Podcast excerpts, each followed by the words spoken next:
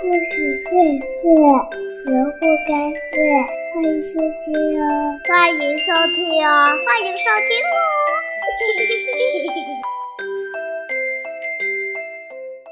故事荟萃，萝卜开会。亲爱的小朋友们，我是洋洋。你们喜欢听音乐吗？对洋洋来说，音乐就是我最好的朋友。诶，今天呀。我的故事里有一只爱听音乐的花母鸡，哼哼，让我们一起来听听看花母鸡都发生了什么有趣的事情吧。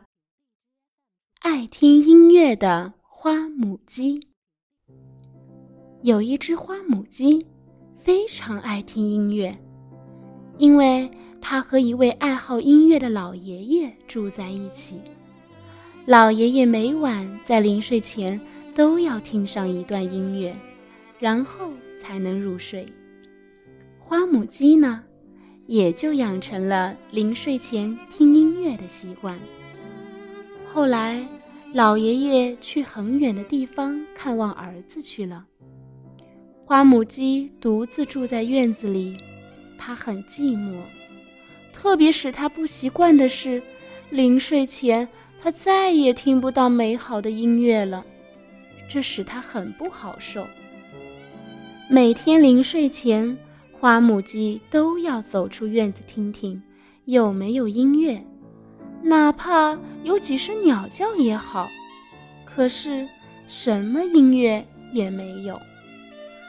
有一天晚上，花母鸡离开院子，往前走了一段路，它忽然听到了音乐。那是从一个小窗口里流淌出来的。原来这是一个小男孩在学小提琴，他每天晚上临睡前都要拉一支新学会的曲子，他很认真地拉着。花母鸡呢，就在窗外出神地听着。听完音乐，花母鸡才心满意足地回去睡觉，睡在鸡窝里。花母鸡想：“我可不能白听小男孩的演奏啊，怎么表示一点感谢的心意呢？”于是，在每晚听完小男孩拉完小提琴后，花母鸡就在窗外下一个蛋，作为对小男孩的报酬。一连半个月，天天如此。这一天，老爷爷探亲回来了，他刚走进院子。就看见一个小男孩从远处走来，小男孩手里提着个小篮子，篮子里放着十五个鸡蛋。小男孩笑呵呵地对老爷爷说：“您家的花母鸡天天来窗外听我拉小提琴，临走的时候就下一个蛋。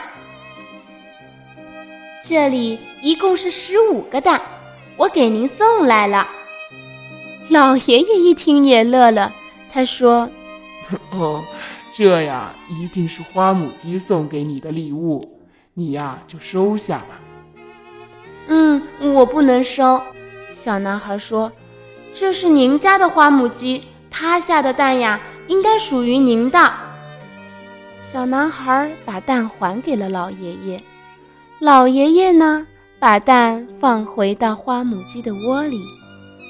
花母鸡就在窝里孵蛋，它孵啊孵啊，一共孵出了十五只小小鸡。小小鸡出壳的那天晚上，花母鸡带领着它的十五个儿女，来到小男孩的窗子底下听小男孩拉琴。小男孩看到花母鸡和他的十五个孩子都来听他拉小提琴，别提有多高兴了。他就像在音乐厅里面对一大批听众一样，拉得非常认真，非常熟练。这动听的小提琴声一直传到很远，传到老爷爷的窗前。老爷爷也听得十分陶醉。这一天晚上，老爷爷、小男孩，还有花母鸡和他的十五个孩子。都睡着了，不过在睡梦里，动听的小提琴的声音一直陪着他们。亲爱的宝贝们，这篇爱听音乐的花母鸡就讲到这里了。美好的生活需要有音乐的相伴，快让妈妈为你放上一首美好的音乐吧。